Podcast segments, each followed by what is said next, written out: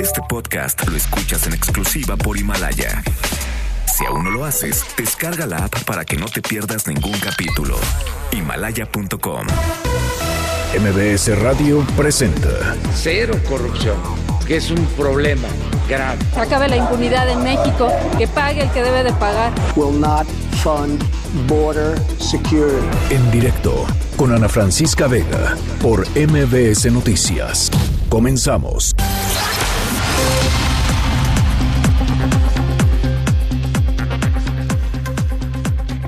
Las 5 de la tarde con un minuto. ¿Cómo están? Me da muchísimo gusto que me acompañen aquí en directo a través de MBS Noticias. Yo soy Ana Francisca Vega y hoy es viernes 21 de febrero del 2020. Nuestro aplauso de semana, que bárbaro acabó.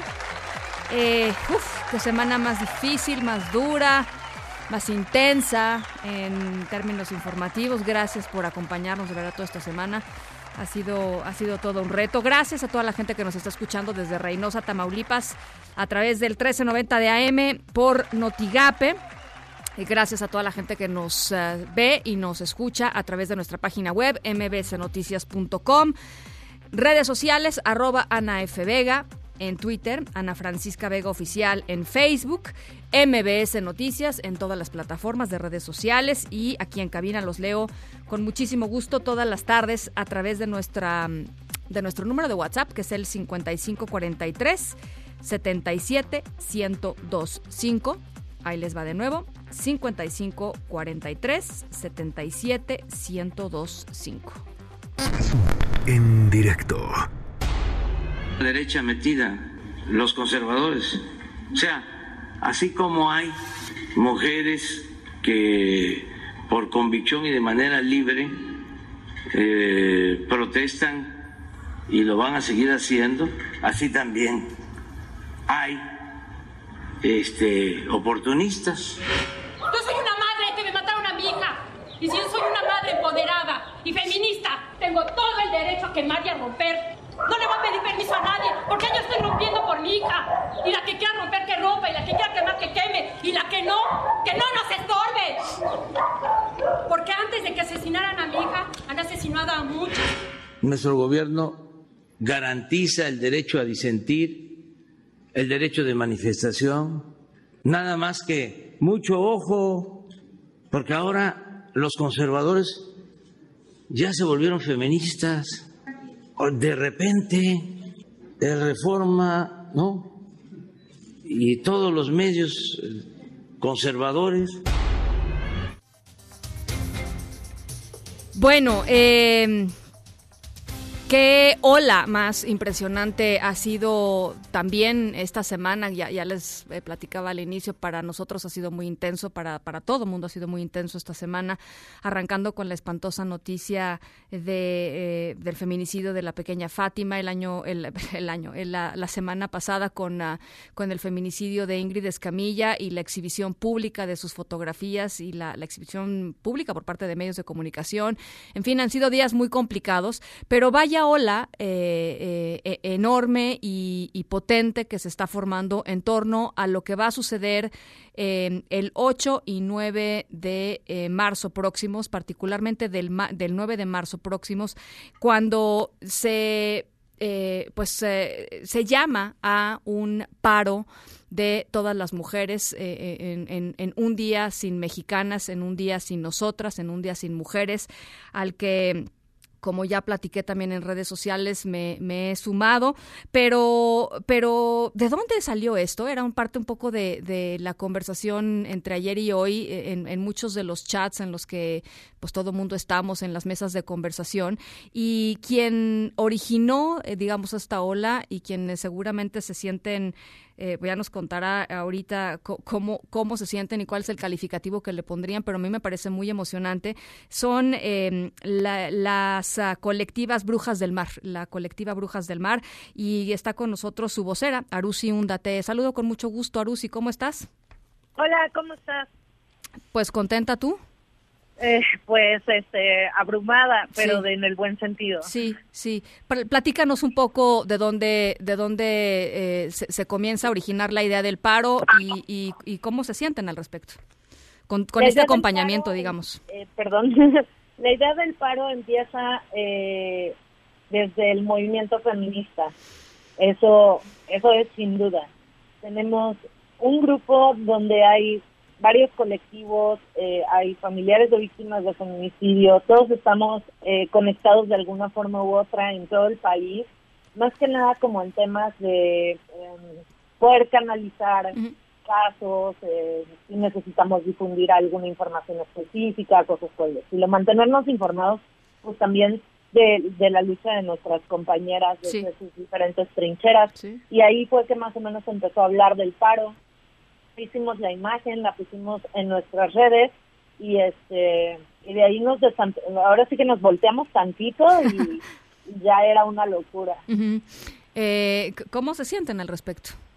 O sea, Pues sentimientos encontrados realmente, porque como que mucha gente no termina de, de, de comprender lo increíble que está haciendo solamente el simple hecho de que todos estemos hablando de esto.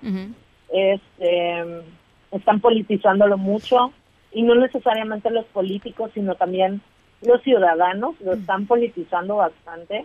O sea, de que si ese partido lo compartió, no, pero si el otro lo compartió, tampoco. Pero sí, y como que pues eso ya no ya no está en manos de nadie. Cuando una imagen o una propuesta se pone en internet, cualquier persona puede hacer uso de ello y cuando es una protesta, pues a final de cuentas todos estamos en nuestro derecho de unirnos o de protestar o lo que sea.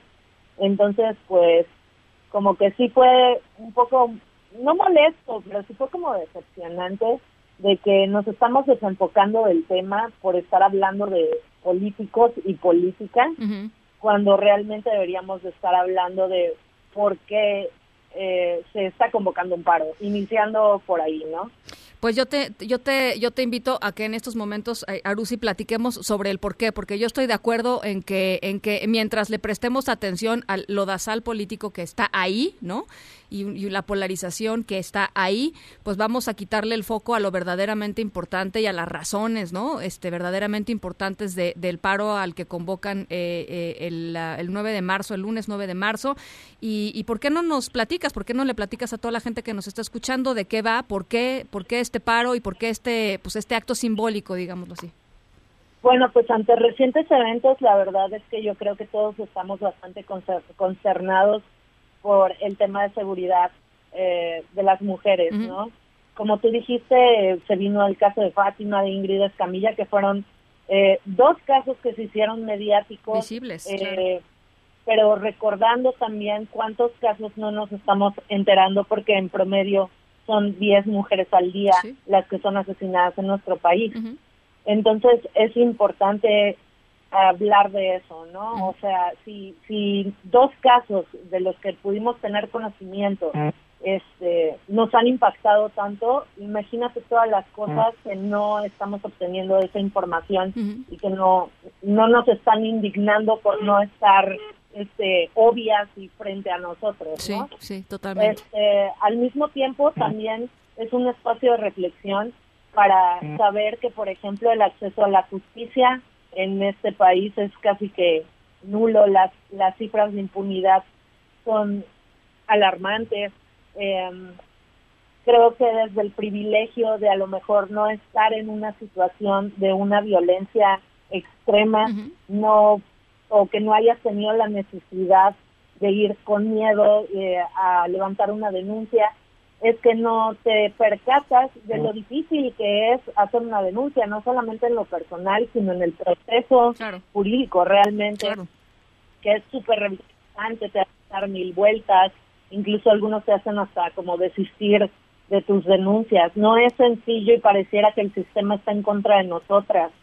Eh, porque la verdad es, es como tú dijiste, o sea, por ejemplo, en, el tema de Ingrid Escamilla, ¿cuántas veces no hubo violencia contra ella en vida y después de haber sido asesinada? O sea, es, son las cosas en las que tenemos que, empezar a pensar y eso es lo que a lo que se invita en el paro.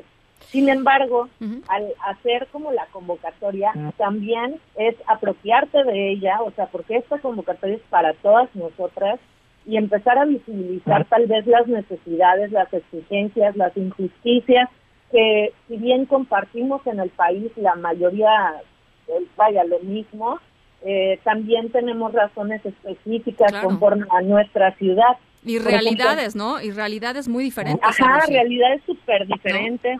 Este, pues porque obviamente la pluralidad de las mujeres existe pues y, y también es eso. Eh, entonces, por ejemplo, nosotras somos del estado de Veracruz, es un estado con doble alerta de género, primer lugar nacional en feminicidios, tenemos rollos bien gruesos, o sea, de que el Instituto de la Mujer no se está dando abasto, eh, no hay refugios, o sea, es mucho rollo. Entonces, como que, por ejemplo, nuestros pliegos petitorios van de eso. Oye, eh, este Arusi, y creo que es importante también, porque creo que es parte de, de la conversación hoy también, pues eh, recalcar que este paro no está dirigido en contra de nadie, ¿no? Este, es decir, no hay un no hay una una una autoridad frente a quien esté dirigido este paro, es frente al Estado mexicano. Pues exactamente, o sea, es como que dirigido a nada y a la a vez todos, a todos. Exacto, porque la, la violencia y la desigualdad y, y esa falta de oportunidades y esa, este, o sea, todo lo que rodea lo negativo que, que nos envuelve a las mujeres está en todos los espacios. Está dentro de las casas, está en las universidades, en el trabajo, en la calle está en todos lados. Entonces realmente yo creo que es este como pues, ponerse mucho el saco, yo creo, el que esta esta protesta haga que te sientas aludido de algún modo porque sinceramente entre la comunidad feminista cuando nosotros tenemos un mensaje directamente al gobierno te ponen nombres y te pone a quién va dirigido. Así son los pronunciamientos y así funcionan. Y en este caso no fue así porque no es así. Sí, es el sistema, ¿no? O sea, es, la verdad, es el sistema, es, es el sistema eh, machista, digamos, que, que, prevalece en México y, que tiene muchísimas ramificaciones y muchísimas representaciones, como dices, en la casa, en las escuelas, eh, en el ámbito laboral, eh, ahí está, ¿no? Este, en el ámbito político. Y, y, es, y es eso, ¿no? Es, es, es hacer el paro simbólico frente a eso. Exactamente. Bueno, Arusi, pues yo te agradezco mucho estos minutos. Eh, ojalá podamos seguir en comunicación y por lo pronto te agradezco mucho. Agradezco esta convocatoria y me parece sensacional, la verdad, que esté teniendo el eco que está teniendo, eh, eh, tan diverso además, ¿no? Desde tantos puntos de vista y tan diverso, que creo que eso es lo que tú decías también. Las, las mujeres mexicanas somos muy distintas, muy diversas y todas cabemos, ¿no? Así es, este, yo creo que eso también es un mensaje importante de dejar las diferencias de lado enfocarnos en algo que, que es para todas y por todas. Arusi Hunda, vocera de la colectiva Brujas del Mar, te agradezco mucho, muy buenas tardes. Muchas gracias, buenas tardes. Noticias en directo. Ya están en el reclusorio femenil de Santa Marta, Acatitla, y en el reclusorio preventivo varonil Oriente, Gladys Giovanna N. y Mario Alberto N., acusados por el secuestro agravado y feminicidio de la chiquita Fátima Cecilia. En las próximas horas se va a determinar su situación jurídica. Platícanos, Juan Carlos Alarcón. Te saludo con mucho gusto. Hola, Ana Francisca, muy buenas tardes a todos. Luego de que la Policía de Investigación concretó las órdenes de aprehensión en contra de los implicados por el secuestro y muerte de la niña Fátima Cecilia, la Fiscalía General de Justicia de esta ciudad solicitó al Poder Judicial la celebración de la audiencia de cumplimiento de dicha captura.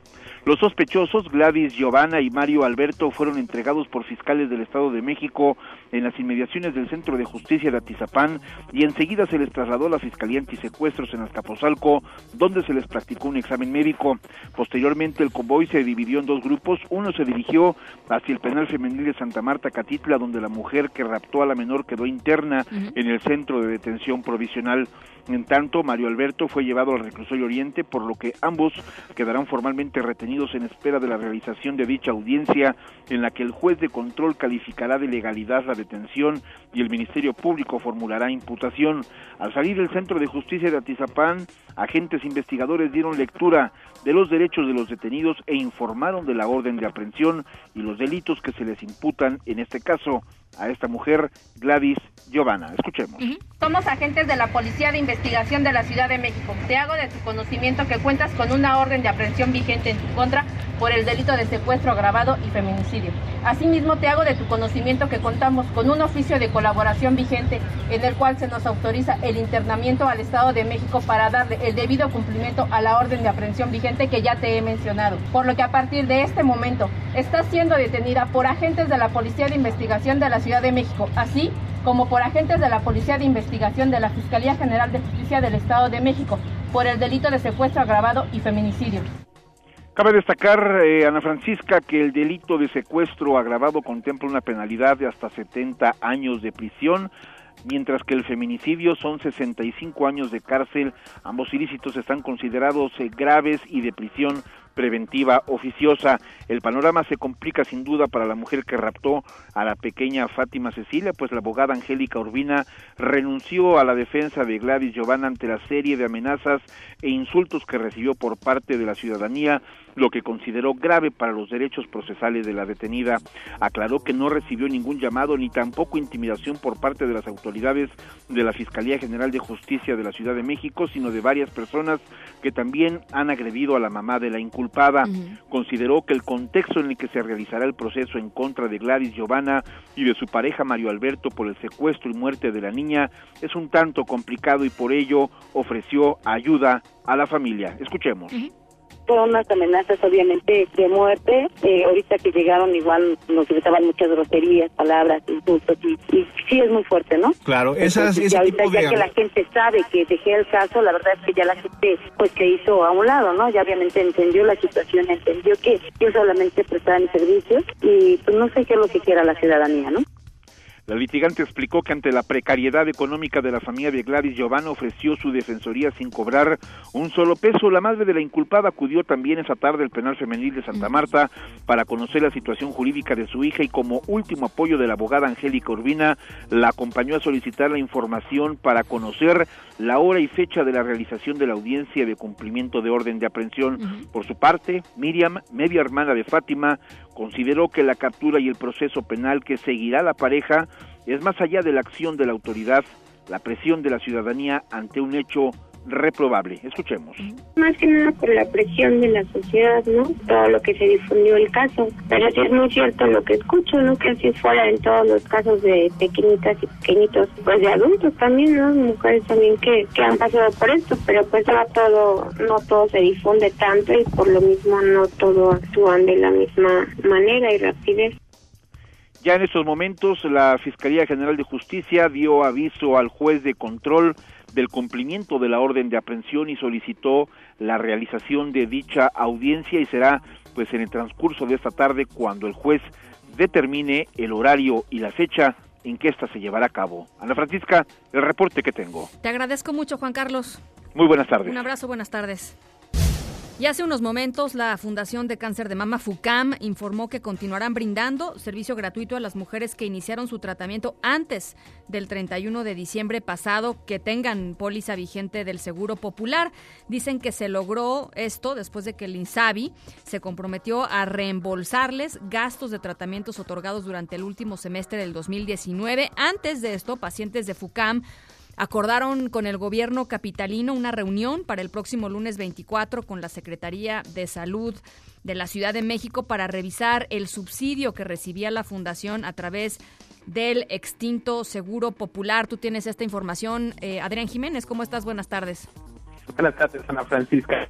afectuoso platillo del auditorio. Efectivamente, pacientes de la Fundación Cáncer de Mama FUCAM que protestaron este día en el Zócalo, primero en Palacio Nacional y después ante la ausencia del presidente López Obrador en las sedes del gobierno de la Ciudad de México, acordaron con autoridades capitalinas efectuar una reunión el próximo lunes con la Secretaría de Salud local. La finalidad del encuentro es que el gobierno de la ciudad sea el enlace con el gobierno federal y pueda ser agilizada la petición de las pacientes de esta asociación civil que ayer anunció que dejaría de ofrecer de manera gratuita estos tratamientos oncológicos a las mujeres con este padecimiento, pues no había alcanzado un acuerdo con el INSABI, así lo anunció la señora Guadalupe Reyes, quien es atendida en FUCAM. Vamos a escuchar parte de lo que dijo. A la una de la tarde en la calle de Altanea, en la Secretaría de Salud, y ahí nos van a dar la respuesta a lo que estamos pidiendo de que regrese el apoyo a FUCAM. Entonces, el lunes nos van a recibir. Ahorita, la hoja que firmamos la vamos a ir a entregar allá a Palacio para que nos las firmen. Aquí van todas sus firmas. Aquí está la petición. Las pacientes con cáncer advirtieron que en caso de que el gobierno federal no atienda su demanda y deje sin el apoyo a aproximadamente 10 mil mujeres que dicen ser son atendidas a través de esta eh, fundación volverán a protestar en Palacio Nacional y a cerrar vialidades. Asimismo, reprocharon a FUCAM que de un día a otro les notificó sin tacto alguno, señalan, sobre el costo de los tratamientos que van desde los 15 mil y hasta los 27 mil pesos por medicamentos, que en algunos casos solo son por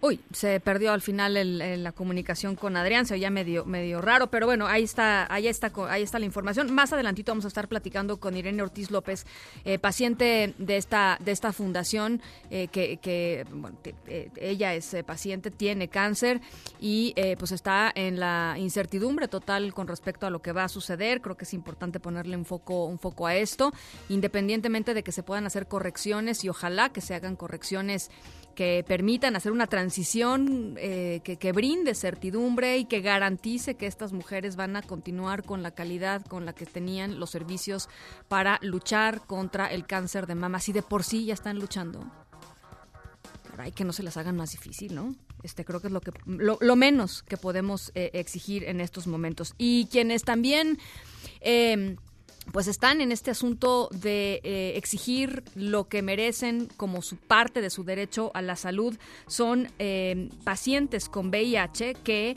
bloquearon carriles centrales de Paseo de la Reforma frente a las oficinas centrales del IMSS como denuncia a un desabasto, dicen, de antirretrovirales. Y justamente hoy el IMSS lanzó la plataforma interactiva para que derechohabientes consulten tratamientos antirretrovirales y pues puedan eh, tener un acceso de atención a quejas. Ernestina Álvarez, ¿cómo estás? Buenas tardes, platícanos. Así es, Ana Francisca. Buenas tardes para ti, para los amigos del auditorio. Pues una manifestación de cerca de 30 personas que viven con VIH y denuncian desabasto de antirretrovirales en clínicas y hospitales del IMSS provocó el cierre por cuatro horas de paseo de la reforma, la pinta del edificio principal del instituto, vidrios rotos en la entrada principal y la quema de una bandera. Las personas con VIH caminaron hasta Avenida Insurgentes, la cual fue cerrada por media hora y ahí dieron un ultimátum al director del IMSOE Robledo y a la secretaria de Gobernación Olga Sánchez Cordero para que a más tardar el próximo lunes respondan a los siete puntos de su pliego petitorio. Entre sus peticiones está el abasto de antirretrovirales, condones y lubricantes, pruebas de VIH y estudios de laboratorio inmediatos, porque denunciaron que los están realizando con citas de hasta 10 meses. Vamos a escuchar a la Pinzón de la red de VIH. Si para el día lunes al mediodía, no más. Si para el mediodía de lunes no tenemos una respuesta, una llamada, una comunicación directa con Olga Sánchez Cordero o Zoé Robledo, convocamos el día martes a manifestarnos nuevamente en las instalaciones del IMSS. Señaló que tienen documentados mil casos de desabasto en Michoacán, Querétaro, Jalisco, Sonora, en la Ciudad de México, Nuevo León, Baja California, Campeche, Veracruz y Tamaulipas. Y también están pidiendo que el personal médico del IMSS deje de estigmatizarlos. Escuchemos todos los medicamentos de esquemas que no están de alguna manera homologados en la guía sean, sí, sean sacados. O sea, si hay personas que están necesitando ese medicamento, de clínica a clínica puedan ser transferidos. Que se le ponga muchísima atención y que haya una atención integral en el área de psicología y de salud mental y de acompañamiento a las personas que viven con VIH dentro del INSS. Lo segundo es, digo, lo tercero es que eh, necesitamos una disculpa pública. Luis Durán, coordinador de planeación en salud, y Gabriela Paredes, coordinadora de vinculación del IMSS, dieron una conferencia de prensa en la cual negaron que existe un desabasto de antirretrovirales y explicaron que de los 63 mil derechohabientes que padecen VIH, el 70% ya es atendido con un nuevo esquema. Incluso invitaron a los derechohabientes que tienen VIH usar esta plataforma y denunciar por esta vía el presunto desabasto. También afirmaron que respetan el derecho a la libre manifestación y los invitaron a establecer un diálogo. Sin embargo, pues esta conferencia de prensa se suspendió precisamente porque pues estaban agresiones afuera de las instalaciones principales del Instituto Mexicano del Seguro Social. Hasta aquí el reporte. A ver, Ernestina, pero entonces las autor los pacientes dicen que no hay, ¿no? O que hay desabasto. Eh, y, los, y los funcionarios del IMSS dicen que eso no es cierto. Este, pues, y, cómo lo comprueban, ¿no? O sea, porque pues los dudo muchísimo que los pacientes vayan, este, pues nada más porque no tienen nada mejor que hacer a manifestarse afuera del IMSS, ¿no? Efectivamente, estas 30 personas señalaban e incluso mostraron en algún momento documentos con credenciales de lector donde señalaban que principalmente los nuevos casos de VIH que han sido detectados pues no han sido no han sido atendidos con estos tratamientos y que este nuevo esquema que empezó a utilizar el Instituto Mexicano del Seguro Social a partir de diciembre pasado ya ya presenta desabasto de medicamentos. Sin embargo, las autoridades dicen que pues esto no es real y esto es solamente una prueba de dichos, no no no mostraron ningún otro documento que señale lo contrario, incluso señalaron que a través de la plataforma se explica como el 70% de los pacientes que atiende el IMSS son atendidos con, este, con este nuevo esquema y el 30% restante tienen los viejos antirretrovirales. Y es, pues a final de cuentas, una, una historia de dichos porque no hay una prueba que de parte de las autoridades que sustente que efectivamente no existe un desabasto de medicamentos. Bueno, pues por supuesto vamos a estar buscando a las, a las, a las partes para que nos platiquen de qué se trata. Te, te agradezco muchísimo este reporte, Ernestina. Buenas tardes. Un abrazo, Ernestina Álvarez. Son las 5 de la tarde con 27 minutos. Vamos a la pausa, volvemos con más. En directo con Ana Francisca Vega por MBS Noticias. En un momento regresamos. Continúas escuchando en directo con Ana Francisca Vega por MBS Noticias. Aquí apoyando a los compañeros de FUCAN, no es justo, señor presidente, que si nosotros brindamos la confianza en usted, usted nos haga todo esto. Estamos con FUCAN porque FUCAN es una fundación que realmente siempre nos ha apoyado y me, me duele en el corazón y en el alma. Y se lo digo, señor presidente, yo fui una de, la, de las personas que puse la confianza en usted y usted nos está defraudando. Recibir la enfermedad a los 24 años es difícil que ninguna institución te crea. Es más, llegar aquí a FUCAMI y que te abran y te digan, aquí te puedo atender. Le dan importancia a tu enfermedad, te tratan bien. De por sí tener cáncer es difícil. Y ahora aquí, la verdad, gracias a los doctores, gracias a los enfermeros, gracias a todos los que han apoyado a estar aquí. Pero, ¿qué hacemos? Nos damos hoy sin quimioterapia, nos damos hoy sin medicamentos. Muchos llevan quimioterapia, radiaciones. Yo necesito una vacuna cada tres semanas que cuesta 50 mil. Esto es parte de lo que está pasando con las eh, pacientes de cáncer de mama que estaba atendiendo, que está atendiendo. estamos en una zona gris eh, la Fundación para el Cáncer de Mama. Ayer platicábamos con el doctor Pavel Miranda, coordinador médico de FUCAM, que nos decía son 8.300 pacientes entre recién diagnosticadas, entre algunas que están en el proceso de la quimioterapia o de las, o de las eh, eh, operaciones, si es que son necesarias, o que ya afortunadamente están en, remisión, pero que evidentemente durante los siguientes cinco años pues continúan con, con, con un tratamiento y un seguimiento médico importante, 8.300 mujeres que están en esta situación. Una, una de ellas, y yo le agradezco de verdad muchísimo que se tome el tiempo para platicar con nosotros, es Irene Ortiz López, paciente de FUCAM. Y te saludo primero que nada, Irene, con, con mucho gusto y muy agradecida de que platiques con nosotros. Claro que sí, estoy para servirle. Eh, platícame, Irene, eh, eh, usted eh, estuvo en la protesta de hoy. Sí, fui. ¿Cómo le fue? ¿Cómo, cómo lo sintió? Pues mire, hay mucha gente que sí nos apoya, es, de hecho es, son bastantes, somos muchas personas que necesitamos todavía la atención médica y nos reunimos ahí, en el Zócalo para poder, este, más que nada pedirle ahora sí al presidente Obrador que no nos, no nos, no deje a las personas que todavía están en quimioterapia, que necesitan laboratorio, medicina nuclear, radiología, que no nos abandone. Somos mujeres, eh, tenemos hijos. Tal vez él tiene su esposa, pero no requiere lo que nosotros necesitamos. Hay mujeres que ya no tienen sus dos sus dos senos por lo mismo de que avanza en uno y luego dicen que ya no y que ya se detuvo, pero de repente nos da la sorpresa de que se nos pasa al otro seno. Sí. Para usted, sí, sí, adelante, adelante, Irene. Nos tienen que seguir el tratamiento. De hecho, si llega la gente con eh, avanzado estado, hacen todo lo posible en FUCAM para podernos resolver el problema. Nos dan los medicamentos, nos dan quimioterapias, nos hacen estudios, nos sacan sangre. Necesitamos muchas cosas. Muchas mujeres se les avanza de un seno a otro y luego se baja hacia la matriz. Es muchos problemas que tienen muchas personas de los que nosotros estamos aquí en FUCAM. Oiga, platíqueme cómo llegó a FUCAM, Irene.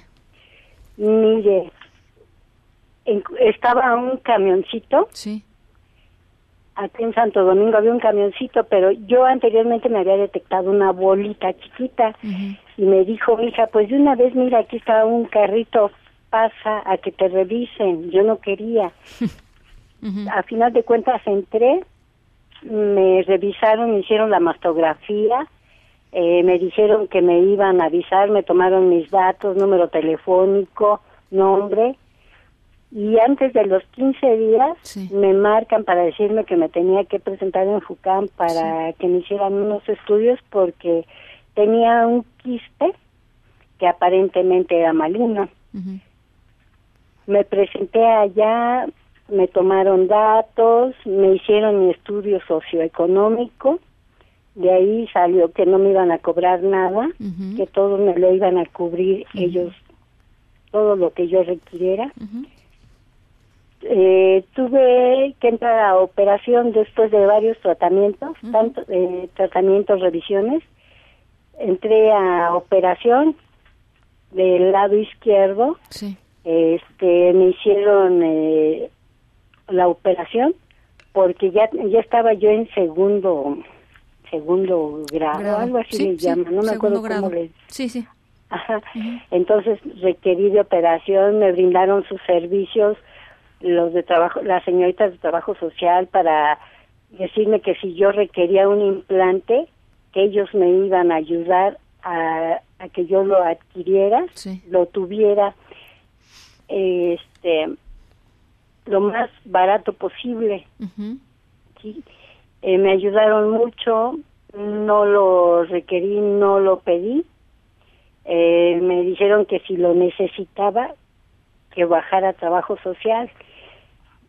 Ya este me dieron atención, atención, me dieron medicinas, me dieron inyecciones, todo me lo cubrieron ellos. Y este ahorita y a partir de ahí estoy a base de la medicina de una pastilla diaria. Sí. Ya voy a cumplir cinco años.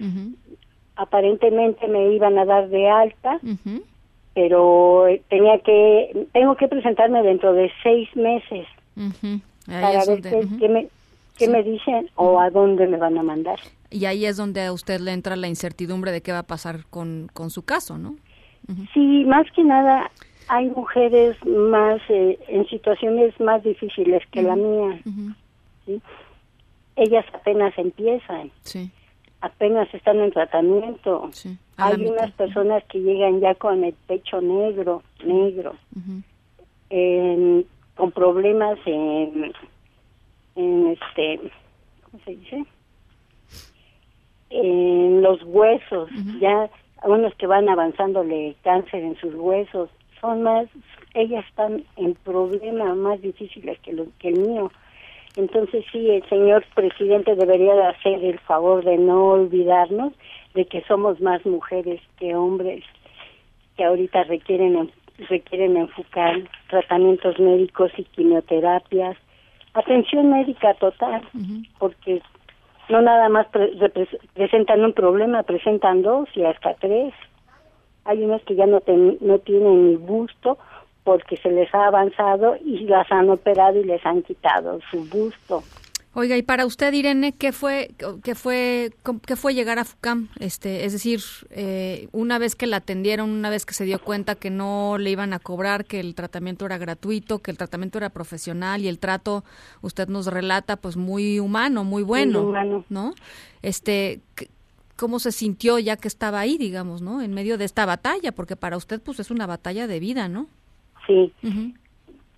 Para mí fue como volver a abrir mis ojos a una esperanza, porque cuando a mí, cuando yo fui a Joco a que me, me hicieran revisión, me mandaron a rayos X y el doctor que me que me iba a revisar estaba platicando con tres enfermeras y me decía, ahorita la atiendo, ahorita la reviso, dice, dice, desde aquí yo le noto que en el otro seno también tiene este tiene bolas, me dijo así, y seguía platicando con las enfermeras. Entonces no me puso atención como debería de ser porque estaba coqueteando con las señoritas que estaban ahí. Fue un trato mal que tuve ahí en, en Joco. Y pues fue otra vez una esperanza cuando me, me, me dijeron que me presentara a FUCAM. Yo de hecho yo no sabía para dónde voltear no sabía qué hacer porque nunca me imaginé, como muchas personas más, no nos imaginamos que nos va a dar cáncer. Sí, claro, pues no, no, no, no está, no está, no está en los planes de nadie, ¿no, Irene? No. Sí, desgraciadamente, pues nos toca. Pues yo le agradezco, Irene, muchísimo este testimonio. Eh, eh, por supuesto, vamos a estar acompañando a, a- a las pacientes de, de FUCAM en este proceso y, y- y, bueno, evidentemente eh, tratando de averiguar cómo va a ser el tránsito entre un sistema y el otro, pero eh, por, por lo pronto le agradezco de verdad muchísimo su tiempo y su, y su testimonio para toda la gente que nos escucha. Muchas gracias, Irene. Estoy para servirles, hasta luego. Le deseo lo mejor de lo mejor de lo mejor, las 5 de la tarde con 37 minutos. En directo. You got in so late Sunday morning. Said that you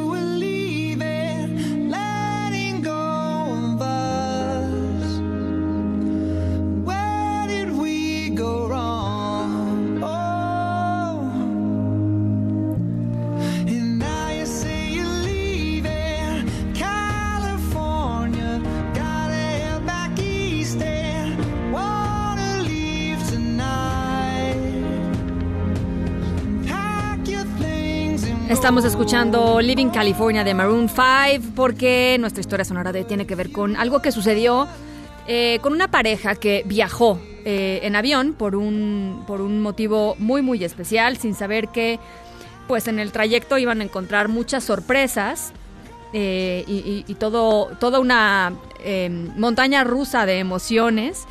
Fue algo, además, totalmente espontáneo, totalmente del corazón, eh, como son la gran mayoría de las cosas buenas de la vida, ¿no? Este, rápidas, espontáneas y, así, genuinas, ¿no? Así comienza nuestra historia sonora de hoy, con Dustin y Karen Moore, que viajaron desde Colorado hasta California, cumpliendo un sueño de vida que tenían desde hace años. Vamos a la pausa al ratito, les platico más. Por lo pronto los dejo con Living California de Maroon 5.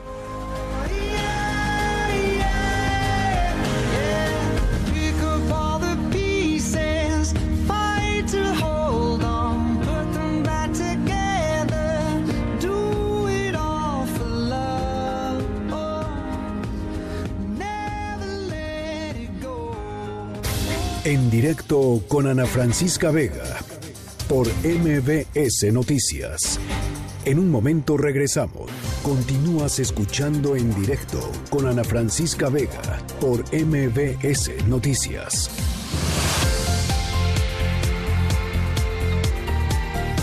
Las 5 de la tarde con 41 minutos de este viernes 21 de febrero del 2020. Em, les platico en qué va el tema del feminicidio y el tipo penal del feminicidio después de las declaraciones del fiscal Alejandro Gertz Manero hace unos días de que él era de la idea de quitar el término penal de feminicidio y tratar a todos los homicidios de mujeres como homicidios, ¿no? Este, y bueno, pues la- el debate que, originó todo eso. Resulta que en los próximos días, eh, justo el fiscal y diputadas federales van a presentar una iniciativa con la que buscan eh, ya recompusieron el rumbo, o por lo menos recompuso el rumbo el fiscal, con la que van a buscar fortalecer y homologar el tipo penal de feminicidio en el país. Eh, eso es parte de lo que se está generando de información esta tarde. Angélica Melín, ¿cómo estás? Te saludo con mucho gusto. Hola Ana, muy buenas tardes. Con el gusto de saludarte también y de saludar al auditorio. Precisamente estos son partes de los acuerdos que establecieron este día las diputadas eh, federales, un grupo plural eh, de legisladoras, también de legisladores que acudieron a una reunión en la sede de la Fiscalía General de la República con el, eh, fiscal Alejandro Hertz. En esta reunión de trabajo que se llevó a cabo en privado, bueno, pues el parte de lo que se acordó es en eh, trabajar precisamente en esta iniciativa de reforma que se está anunciando por parte de la Cámara de Diputados.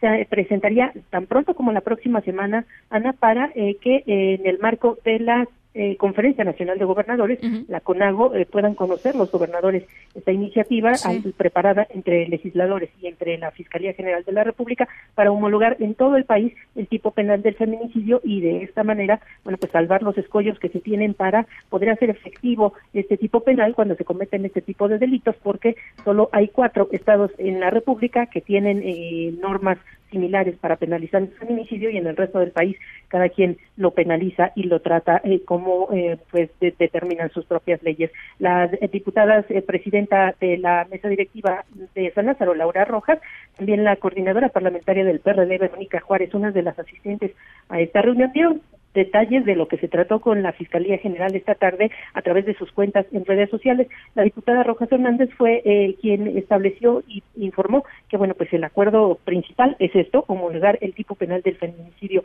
en todo el país. Y también la diputada Verónica Juárez, eh, la coordinadora parlamentaria del Sol Azteca, dio detalles ella a través de un mensaje en video publicado en sus redes sociales de cuáles fueron eh, parte de los acuerdos que se llegaron con esta reunión en la Fiscalía General de la República. Escuchemos a la diputada Juárez. Adelante.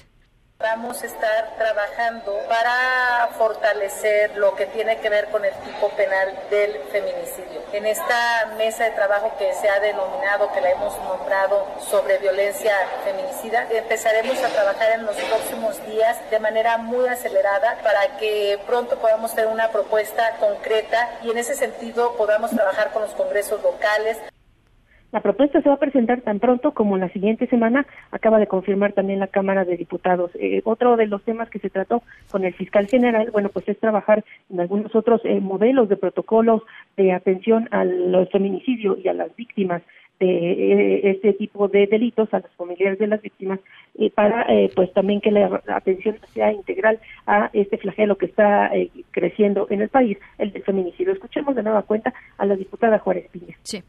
Después de, terminar con este tema, estaremos abordando otros temas que tienen que ver con la procuración, que tienen que ver con la capacitación y que tienen que ver también con cómo poder, a partir también de algunas experiencias exitosas a nivel interna- internacional, podamos también enriquecer lo que corresponde a los protocolos, como por ejemplo el que se propone desde la ONU Otro de los acuerdos o de las eh, eh, propuestas que se dieron en esta reunión privada y que generaron un consenso entre el Ejecutivo Federal a través de la Fiscalía General es contar con un código penal único y bueno pues que también eh, se trabaje en eh, una probablemente una ley general en materia de feminicidios que aplique en todo el país para que pues aplicar las penas en contra de quienes cometen este delito bueno pues sea más fácil castigarlos sea más fácil eh, penalizarlos porque subrayaron los integrantes y los asistentes a esta reunión es que eh, se trata de delitos que se cometen principalmente en el foro común, es decir,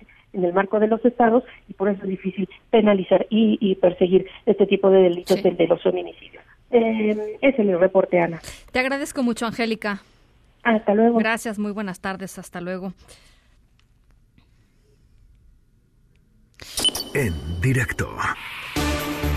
Bueno, eh, también siguiendo con este tema de feminicidios, la secretaria de Gobernación, Olga Sánchez Cordero, reconoció que el Estado mexicano llegó tarde para enfrentar esta eh, violencia feminicida en el país. Nora Bucio, ¿cómo estás? Te saludo con gusto.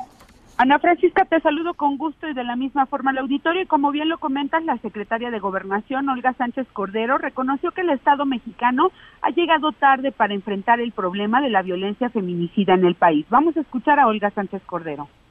Reconocemos que hemos llegado tarde para brindar este mensaje, que han existido limitaciones, que las políticas públicas no han tenido articulación en muchas ocasiones, ni la eficacia necesaria para enfrentar, enfrentar el grave problema. al hacer públicas las conclusiones de la reunión interinstitucional del Gobierno de México en el fortalecimiento de acciones para erradicar las violencias contra las mujeres y niñas, garantizar su seguridad, protección y respeto a sus derechos humanos, anunció que se declaran las violencias contra las mujeres como una prioridad nacional. Escuchemos nuevamente a la secretaria de Gobernación. Un acuerdo central de hoy entre todas las dependencias es la declaración de las violencias contra las mujeres como una prioridad nacional. Como respuesta a las más recientes manifestaciones de protesta por los feminicidios registrados en distintos puntos del país y al temor de las mujeres, Olga Sánchez aseguró que quieren decirle que las están escuchando, que reconocen las legítimas demandas de los movimientos feministas y reconocen su responsabilidad como Estado de hacer frente a la violencia feminicida. Ad- Además, anunció que se han coordinado una serie de acciones concretas con implementación inmediata, tales como la instauración de los protocolos de búsqueda ante el reporte de desaparición de una mujer o menor, sin importar si parece o no un delito, hacer posible que las medidas de protección para las mujeres se dicten de manera inmediata sin importar el juzgado y sin mediar denuncia alguna, la difusión de campañas que prevengan y erradiquen las violencias en todas sus modalidades y finalmente Sánchez Cordero dijo a las feministas que las puertas están abiertas para escuchar sus demandas y propuestas y para aprender de ellas. Ana Francisca, la información. Te agradezco mucho, Nora. Muy buenas tardes. Un abrazo. En directo. Eh, por cierto, hablando de, de estos eh, de estos temas, eh, Angélica Urbina, la abogada defensora de Gladys eh, Giovanna, la presunta eh, feminicida de la chiquita Fátima, anunció que deja el caso eh, eh, debido a que ha recibido distintos tipos de amenazas por parte de la ciudadanía, así como al despacho legal que representa. Así es que Angélica Urbina dice, a partir de este momento estamos aquí para hacerlo público. La mamá de Giovanna ya sabe que dejamos el caso por las amenazas, que sí, sí han sido muchas las amenazas que hemos recibido. Todo es en contra de nosotros, amenazas de muerte, porque piensan que vamos a dar dinero eh, y para empezar, sabemos que el caso es muy difícil y me voy a adelantar, es muy difícil que alguno de los dos llegue a salir. Eso es lo que dice eh, la, pues la que fue abogada durante unas horas de Gladys Giovanna, la presunta eh, feminicida de la chiquita Fátima. Vamos a la pausa a las 5 de la tarde con 50 minutos. Regresamos con Ezra Shabot. En un momento continuamos en directo con Ana Francisca Vega. Continúas escuchando en directo con Ana Francisca Vega por MBS Noticias. Línea directa con Ezra Shabot. Querido Ezra, ¿cómo estás? Buen viernes. Buen viernes, Ana Francisca Vela. Bueno, pues ahí estamos otra vez metidos en otro de estos temas que dicen algunos coyunturales de momento, pero que se convierten en problemas pues de mucho tiempo atrás que no se resuelven. Así como la crisis de migrantes eh, le fue para el gobierno de López Obrador un problema que no ha podido resolver y que, bueno, por lo pronto disminuye en su intensidad, de repente les aparece otro que no estaba en la agenda, el tema de la mujer, fundamentalmente, no solo de los feminicidios como tal, sino también de la atención a las mujeres en hospitales. Es cierto, ahí se convierte en un tema no solamente de género, pero que en este momento cuando pues se habla de instituciones como este esta fundación para el, la ayuda a mujeres con cáncer de mama que el FUCAM que termina pues siendo prácticamente cancelada por la incapacidad de fondear este tipo de instituciones con el nuevo sistema el tema género termina por pues explotarle en la mano a un gobierno que simple y sencillamente no tiene idea de qué es lo que tiene que hacer de qué manera tiene que actuar o mm, a través de qué mecanismos tendría que reaccionar. Esto es obviamente un parte de una, un, un mismo fenómeno que estamos viendo repetirse una y otra vez en distintas en distintas fases. El gobierno tiene una agenda, la, la plantea el presidente de la República en las mañanas y todo aquello que no entre no solo no se atiende, sino ni siquiera existe el intento de encontrarle una salida inmediata hasta que esto, por supuesto, los rebasa. Y ahí está no solamente el caso de eh, mujeres asesinadas, de niñas asesinadas, sino simple y sencillamente el hecho de que ante esta falta de empatía, esta imposibilidad de abordar el tema, de repente les eh, salta de que estas manifestaciones que proponen, que este paro nacional que se proponen de, de mujeres, pues no se tiene bien a bien la idea de qué hacer con él es como una papa caliente en donde de repente en un día dicen, bueno, pues sí, el, el 9 nadie se mueve, ninguna mujer sale y de repente resulta que como estrategia alguien dice, pues hay que unirse dentro del gobierno al modelo y, y, y vamos a entrarle todos para evitar que esto se convierta en una bandera de la sociedad civil o de grupos opositores y hagámosla asumámosla como parte de una eh, pues manifestación nacional. Y a veces lo que es protesta de todos pues es protesta de nadie. Y uno pensaría que bueno pues por lo menos en términos de estrategia política podría funcionar pero ni siquiera en ese nivel saben actuar porque inmediatamente el presidente las descalifica y habla otra vez del concepto este de los conservadores o de repente pues aparece la esposa del presidente apoyando inicialmente la propia eh, eh, el propio paro y después deslindándose de él y llamando a un no paro. Esto definitivamente tiene que ver, insisto, con esta eh, pues improvisación que se tiene en términos de estrategia. Tú no puedes en un momento determinado pues descalificar un movimiento que se te puede convertir finalmente en una movilización enorme, cuando además tienes la posibilidad de enfrentarlo desde distintos distin- con distintos instrumentos, desde por supuesto entrarle de lleno a la problemática como tal, pero también a través simplemente de mensajes empáticos, mensajes que hablen de la responsabilidad de alguien que ejerce la administración pública. Me parece que esto pues se le empieza a convertir en una verdadera bola de nieve.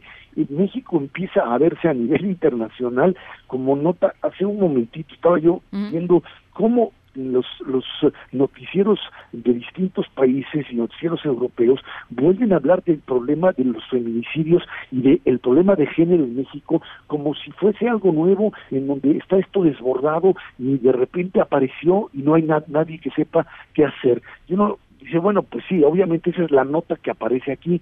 No es que sea algo nuevo, no es que se haya desbordado, es que definitivamente aquí hay un elemento muy claro que es la no atención a algo que estaba allí, que terminó, es cierto, introduciéndose en los medios de comunicación, en las redes sociales, y que no se tuvo pues la, sensibilidad para, para asumirlo. Esta idea de, de, de de repente ciertas instituciones que se quedan sin recursos, simple y sencillamente porque cambiaste el modelo, eh, y, te, y dejas a cientos de personas, mujeres y no mujeres, por supuesto, mujeres y hombres, y de todo tipo de, de, de, de enfermedades o de carencias, y las dejas en la calle y te empiezan a protestar, empiezas a ver ese tipo de manifestaciones.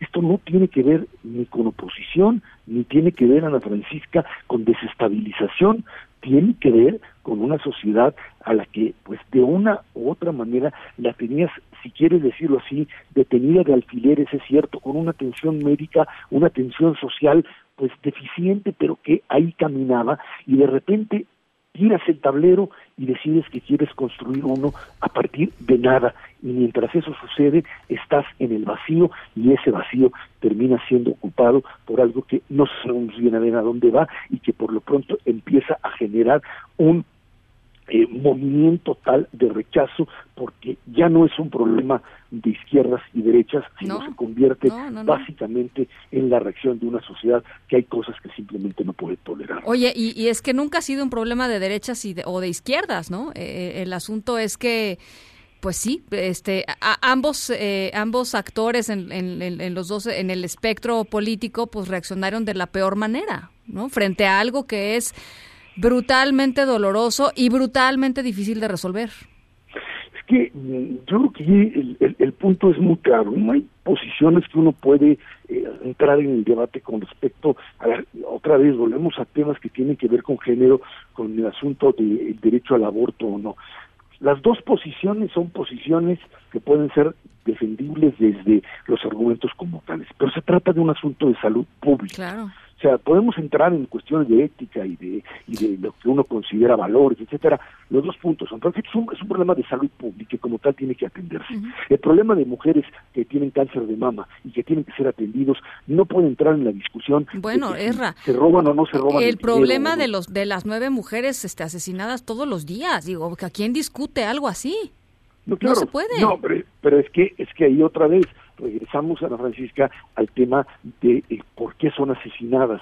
Y entonces eh, entonces la, la, la, eh, la- lo que se relata la relatoría de esto está dirigida a la propia victimización de, de las víctimas, o sea, Sí, el hecho tremendo. de que no son no son asesinadas, son asesinadas por el clima de inseguridad y no por un tema de género, cuando lo que tienes básicamente y lo reproduces en nivel social es son crímenes por su condición de mujer y que es un elemento que no se toma en cuenta o no se quiere tomar en cuenta porque pues es algo que le resulta muy muy complicado, muy difícil de asumir a una sociedad como esta y a un estado que ha pateado el bote eh, administración tras administración sin entender que o se le entra al tema social ahí o simple y sencillamente no lo vas a resolver. Me parece que es un descuido social, es un descuido enorme, brutal, que puede tener una consecuencia muy, muy difícil. Y yo sí quiero encontrar una línea muy clara entre esta eh, el problema de los feminicidios como tal, pero también en el tema de la falta de atención a, a mujeres fundamentalmente, pero a mujeres y niños en instituciones de salud que termina siendo una es una obligación del Estado, igual que proteger la seguridad La de los ciudadanos y que al no hacerlo estás provocando la muerte de mucha gente. Y creo que en ese sentido tiene que haber una respuesta inmediata más allá de si el modelo anterior funcionaba o no funcionaba. Hoy en esta transición están dejando morir a la gente. En esta transición también finalmente hay un crecimiento de feminicidios porque simple y sencillamente no tienes instrumentos con los cuales poder actuar frente a una delincuencia por un lado o frente a una descomposición social que no quieres ver que está ahí. Y creo que eso es lo más difícil de todo. Te mando un abrazo, Ezra. Gracias, buenas tardes. Buen fin de semana. En directo.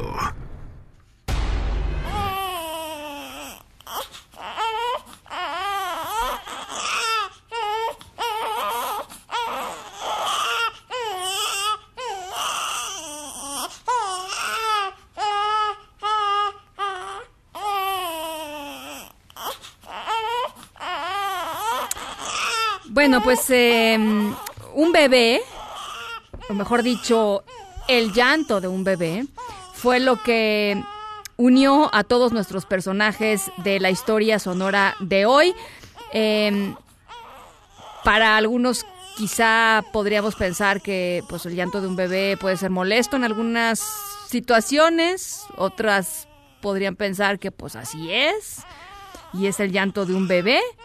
Em, pero cuando las personas que estaban alrededor de Dustin y Karen Moore, que ya les decía, estaban en un avión de Colorado a California, encontraron y conocieron la historia de el llanto de esta bebita, las cosas cambiaron completamente porque pues es una historia muy especial.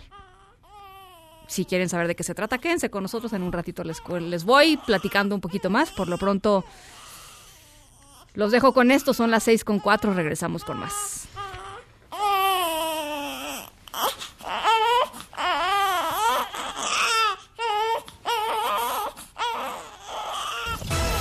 En un momento continuamos en directo con Ana Francisca Vega. Una voz con transparencia. Una voz objetiva. Una voz plural. Una voz plural. Esto es En Directo con Ana Francisca Vega. En Directo, MBS Noticias.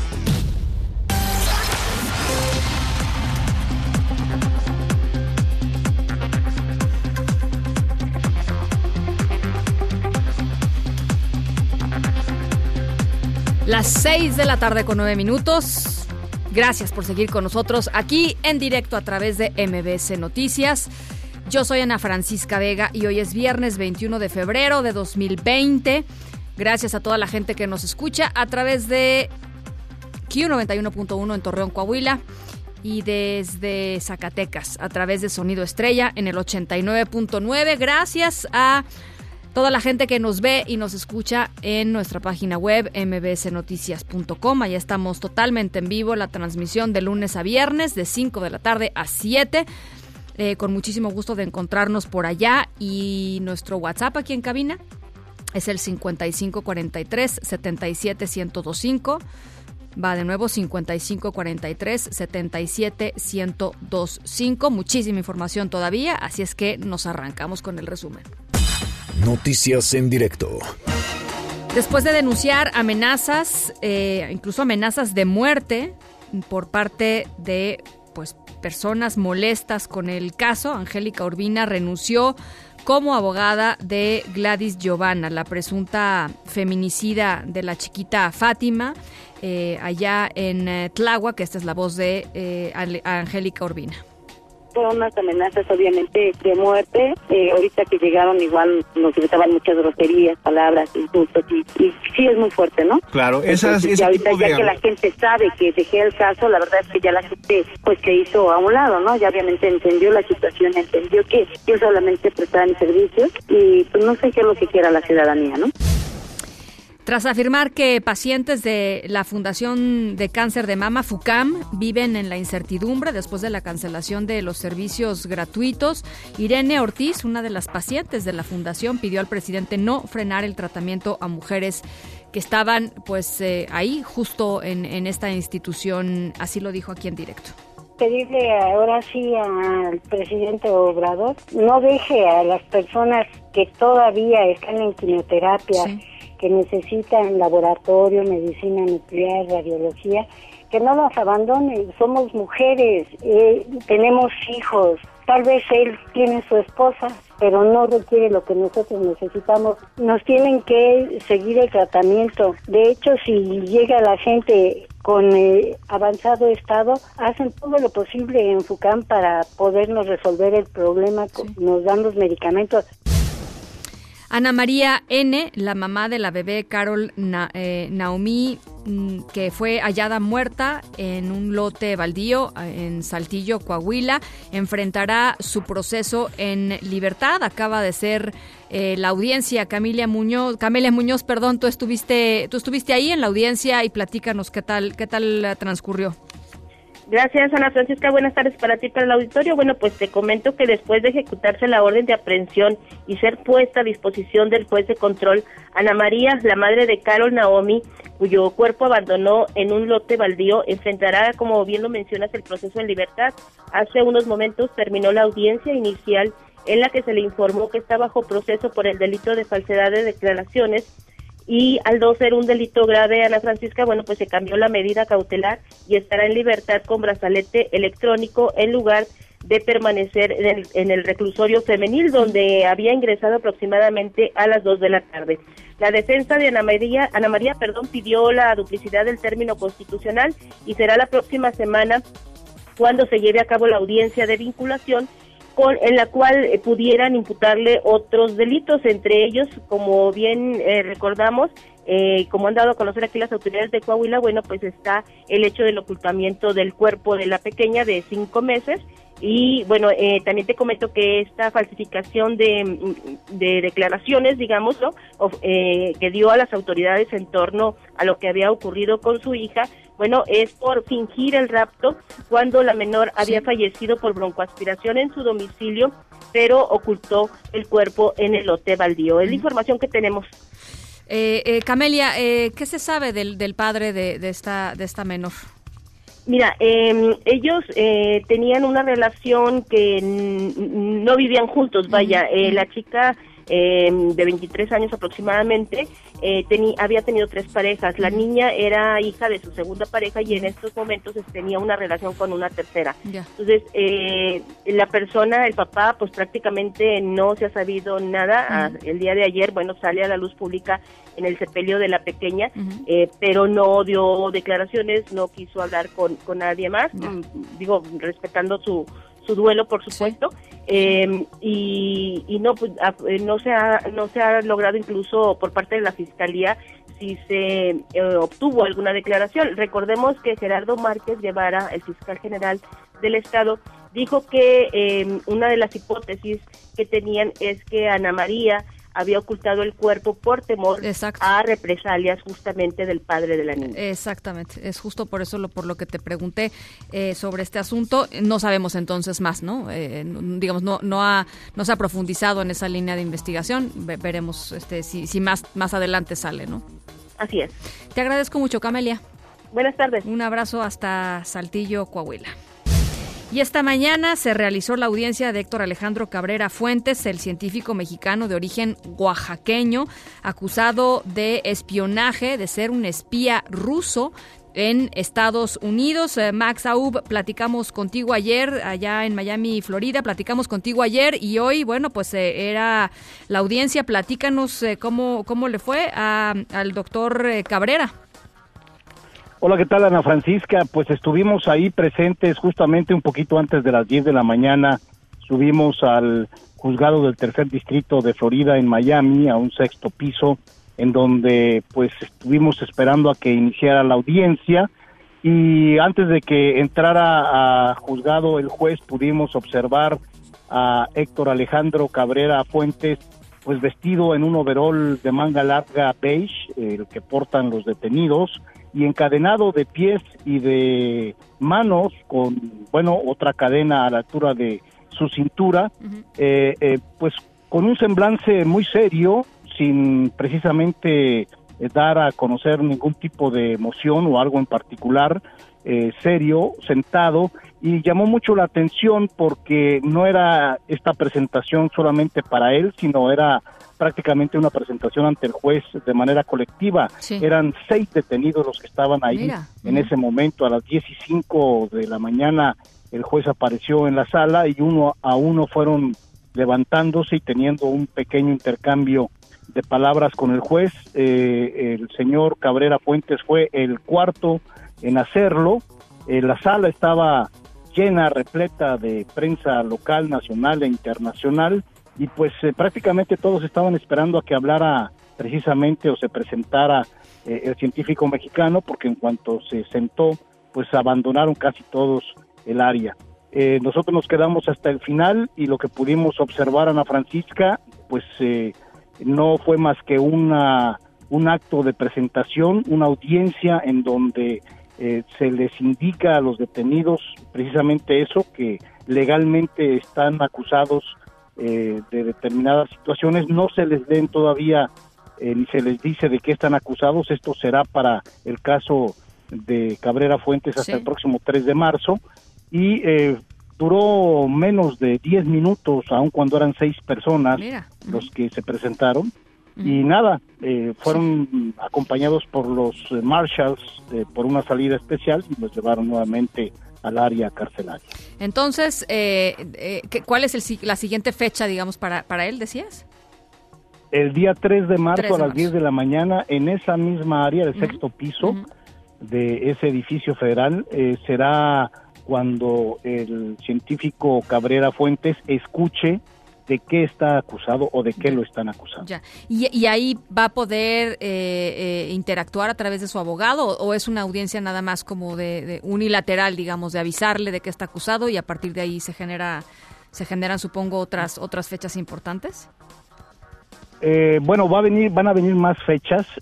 Ahorita es solamente la formalidad de que él sepa de qué se le está acusando para que eventualmente pueda también preparar su defensa. Hoy eh, había una abogada de oficio que pues lo vimos eh, también interactuando con él, pero no hubo tampoco ninguna declaración de parte de ella. Pero para el 3 de marzo, después de que él haya escuchado eh, pues los cargos de que se le señalan, entonces podrá empezar a ver eh, en todo caso una preparación para su defensa. Muy bien.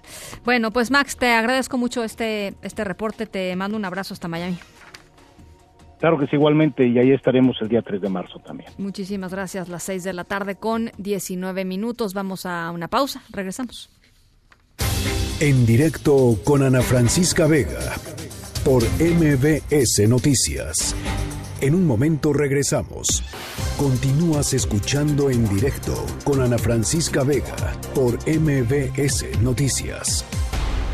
Basta mencionar que al 23 de enero de 2019, la suma del total de afiliaciones de todos los partidos ascendía a poco más de 13 millones 549 mil. Ahora, el dato actualizado al 23 de enero de este año es de 4 millones 280 mil 470 afiliadas y afiliados. Estamos hablando de que se logró un ajuste, una depuración de alrededor de 9.2 millones de afiliaciones. El Instituto Nacional Electoral conoció el informe final, ya lo escuchábamos en voz del uh, consejero presidente del INE, el informe final de depuración de padrones de militantes de los partidos políticos. Se eliminaron, qué barbaridad, 10 millones de personas que eh, pues los partidos tenían como afiliados y que simple y sencillamente pues no existían o no correspondían, no correspondían con, con, con la realidad. Eh, Morena perdió el 12% de sus afiliados, pero por ejemplo el PRD y el PRI perdieron más del 70% de sus afiliados eh, por distintos tipos de irregularidades. Para platicar sobre esto, para platicar qué fue lo que encontraron efectivamente y, y, sobre otros temas más que están, por supuesto, en agenda, está con nosotros la consejera Adriana Favela, presidenta de la Comisión de Prerrogativas y Partidos Políticos del INE. Consejera, me da mucho gusto saludarla. ¿Cómo está? Hola, buenas tardes, muy bien. Gracias, gracias por la entrevista. Pues platícanos un poquito, consejera, qué fue lo que fue encontrando en todo este proceso. Mira, se hizo un proceso de, de, de, depuración de los padrones de los partidos políticos que empezó en, enero, en febrero de 2019 y acaba de terminar el 31 de enero de, de este año. Y efectivamente empezamos con un número este, de casi 13 millones sí. de, de, militantes. Uh -huh. Estamos terminando hacia el día, este, de, precisamente 31 de enero de 2020, ya solamente con 4 millones 279 mil 470 este, militantes validados este, en los padrones de los partidos políticos. Y esto se debió a que habíamos recibido más de 19 mil quejas uh -huh. este, denunciando indebidas afiliaciones. Y entonces el INE, además de sancionar a los partidos políticos e investigar, pues también lo que hizo fue hacer ese procedimiento de depuración, porque quisimos atacar el problema de fondo, de raíz, que es obviamente esos padrones de militantes no estaban este, actualizados. Sí, sí, ¿Y ya se había hecho algo así, consejera, en el pasado? Fíjate que no, ¿eh? es la primera vez que se hace y por eso es la importancia de este proceso de actualización, porque nunca se había hecho y la verdad es que creo que esto sirvió muchísimo para que precisamente ya se garantice que solamente las personas que manifestaron su voluntad de, de pertenecer a algún partido político estén inscritos en estos. Y también tengo que decir algo que es este, este importante recordar. Sí. estos, estos padrones de los partidos políticos venían desde hacía muchísimos años y este con procedimientos que tal vez antes no eran tan claros para la, la afiliación, donde tal vez bastaba pues dar tu nombre para que te afiliaran a un partido político, pero no se tenía una cédula de afiliación. Uh -huh. O sea, y, digamos, eh, no, no, era una mala voluntad de los partidos políticos, simplemente no existía el protocolo formal, digamos, para hacerlo pues bien, ¿no? Este, comprobable. Sí, o sea, y, y, claro, también tenemos que reconocer que también haya indebidas afiliaciones, sí, como sí, se ha sí. estado también acreditando en, en algunos casos, pero realmente no había un, un protocolo tan claro a seguir para hacer una afiliación adecuada. Ya. Entonces, ahora la, la importancia de esta depuración es que los partidos políticos tienen que, que contar con esa cédula de afiliación de cada una de las personas que están en sus padrones. Y eso va a evitar sea, que en el futuro mm, no se nos buena, no se nos vuelvan a llenar los padrones de los partidos de o de gente fantasma o de gente que no viene al caso, ¿no? O sea, que no que no está, digamos, eh, afiliada correctamente.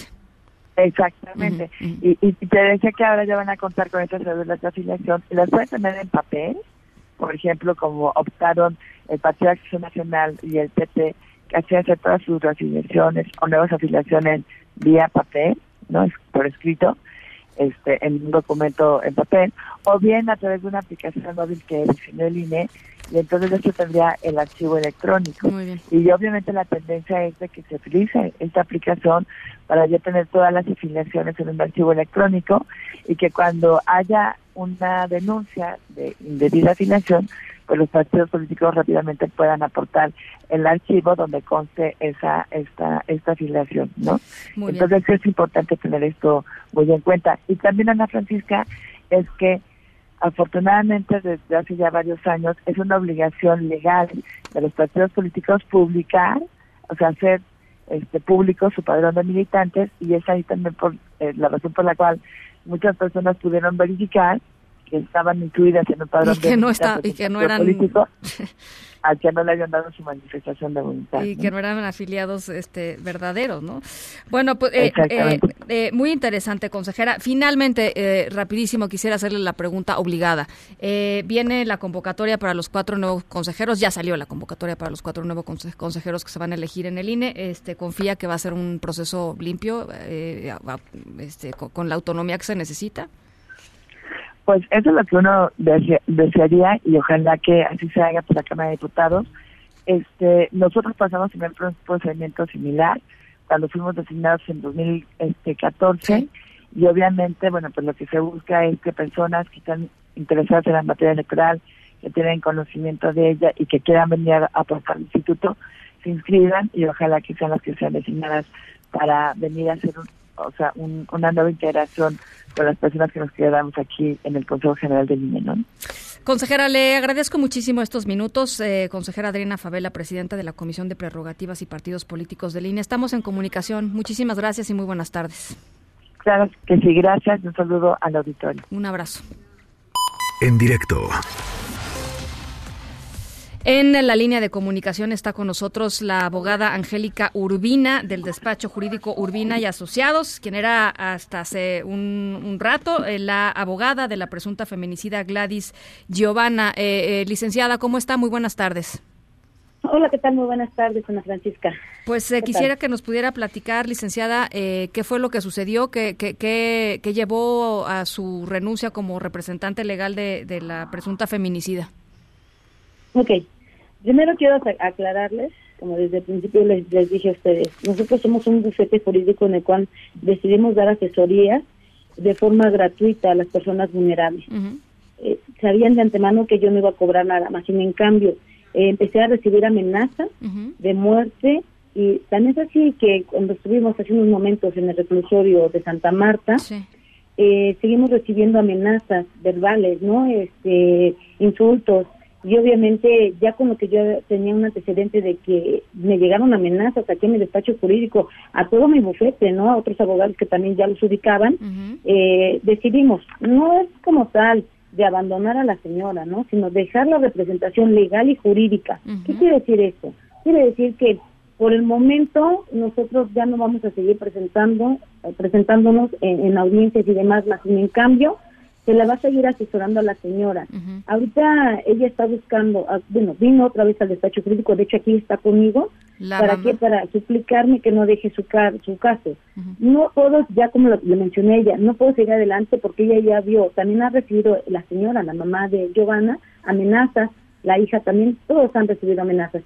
Entiendo que la ciudadanía esté eh, dolida, porque yo también, a mí también me duele, yo también estoy dolida, estoy pues indignada por lo que pasó, pero yo creo que la- mi representación legal es para llegar al fondo de este asunto y que se haga justicia, ¿no? Yo creo que todos los ciudadanos, al igual que la mamá de Joana que ya hizo algunas eh, declaraciones, lo que quiere es justicia. Ujú.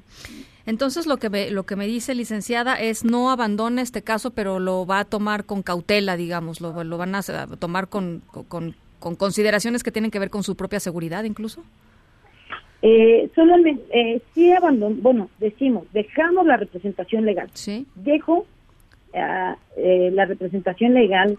Obviamente creo que el caso lo va a tener que llevar un abogado eh, de oficio. De oficio. Ujú. Sí, más sin en cambio yo seguiré asistiendo a la señora por cualquier duda que tenga. eh, todo lo que se trabajó, todo lo que se investigó, yo se lo, haré, se lo haré llegar a la señora, yo por eso fui hoy, para entregar toda la documentación. Si es así, que la señora eh, decidía que fuera un abogado de oficio o si alguien se sumaba, porque había un abogado que llegó y que le decía que le brindaba sus servicios según gratuitos, pero resultó con que siempre sí le iba a cobrar una cantidad y obviamente la señora no tiene los recursos. Ya. Eh, eh, eh, licenciada eh, Angélica, ¿nos podría platicar qué fue lo que, de- desde que tomó el caso, digamos, hasta hasta hoy que, que, que de- toma esta determinación, eh, cómo está cómo está eh, Gladys Giovanna? ¿Cuál es su estado mental? ¿Cómo, cómo la vio? Mire, desafortunadamente yo no la he podido ver. Eh, la vieron algunos de, de los abogados de, pertenecientes a este despacho jurídico, como le decía, éramos cuatro los que llevamos este caso en específico, cuatro. Del bufete somos más, pero cuatro en específico para el caso de eh, Giovanni. Ajá. Entonces, de los cuales yo no me pude entrevistar con Giovanni, era eh, hoy el momento en que yo me iba a entrevistar con ella, pero la señora también, desde el momento en que salimos de mi despacho, sabía la señora, porque ya había platicado yo con ella, que yo iba a dejar su, repre- su representación legal. Eh, eh, ha- has, has dicho, eh, Angélica, licenciada eh, Urbina, que, que es eh, un caso complicadísimo. Parte de, de lo, de lo que escuchábamos que dijiste saliendo del, del penal es que eh, pues es muy difícil que vayan a salir estas dos, estas dos personas de la cárcel. eh, eh, ¿Es lo que sigues sosteniendo? O sea, ¿es un caso sólido?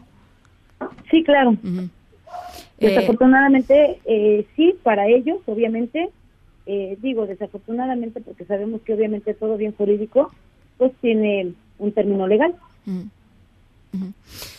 Eh, ¿Cómo está la familia? Con ellos sí has tenido contacto. ¿Cómo está la mamá? Sí, aquí aquí está conmigo, está la mamá conmigo, está desconsolada, obviamente se siente muy mal por primero por ver en esta situación a su hija, porque pese a todo sigue igual sin creer esta situación lo que pasó, porque ella vivió eh, los golpes, ¿no? Cuando su hija venía acá a visitarla, veía que traía golpes, que venía quemada, está también su hermana aquí conmigo, la están escuchando, este, en el cual ella también vivió, ¿no? Se hizo una, una fuerte declaración el día de ayer, en el cual yo le decía a la hermana que no creía pertinente que hiciera esa declaración pública, debido a que nosotros le íbamos a utilizar como una prueba fehaciente, más sin en cambio ya la hizo. Eh, Gladys Giovanna, dices, eh, licenciada Urbina, sufría de violencia intrafamiliar, ¿no? Era parte del, del contexto en el que se dio, parte del contexto en el que se dio todo esto. Bueno, pues eh, yo, yo, yo te agradezco mucho, eh, eh, Angélica, que nos hayas tomado esta comunicación. Eh, estamos, por supuesto, al habla y, y muchas gracias. Muy buenas tardes. Muy buenas tardes.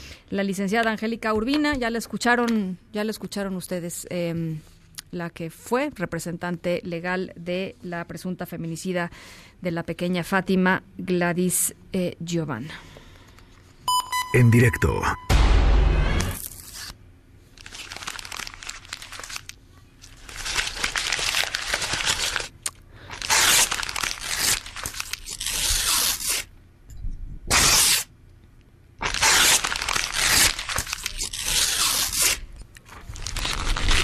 Estamos escuchando sonidos de, de papel. Porque ya les platicaba que Dustin y Karen Moore eh, estaban en un avión, viajaron de Colorado a California con una bebé eh, y la bebé comenzó a llorar. Eh, sus papás, Dustin y Karen, contaron algo importante eh, y pues la gente de pronto tomó servilletas que tenía por ahí. Es más, las azafatas pasaron servilletas eh, y les comenzaron a escribir algo. ¿Por qué? ¿Qué hace que alguien se sube a un avión y de repente le lleguen un montón de servilletas? Eh, ya les platicaré un poquito más adelante. Vamos a hacer la pausa y regresamos.